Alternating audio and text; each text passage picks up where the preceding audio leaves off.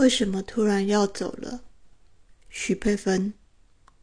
为什么突然要走了？院子里的枯木还没长出新叶，堆满屋檐的雪还没融成水。说好要为你煮茶，你不想喝了吗？为什么不敢看我了？曾经你的眼神像壕沟里奄奄一息的士兵，想着一块方糖。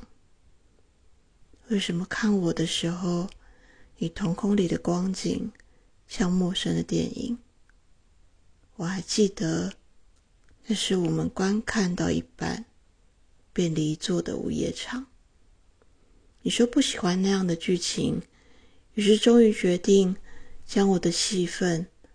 从你的人生中全部删除了吗？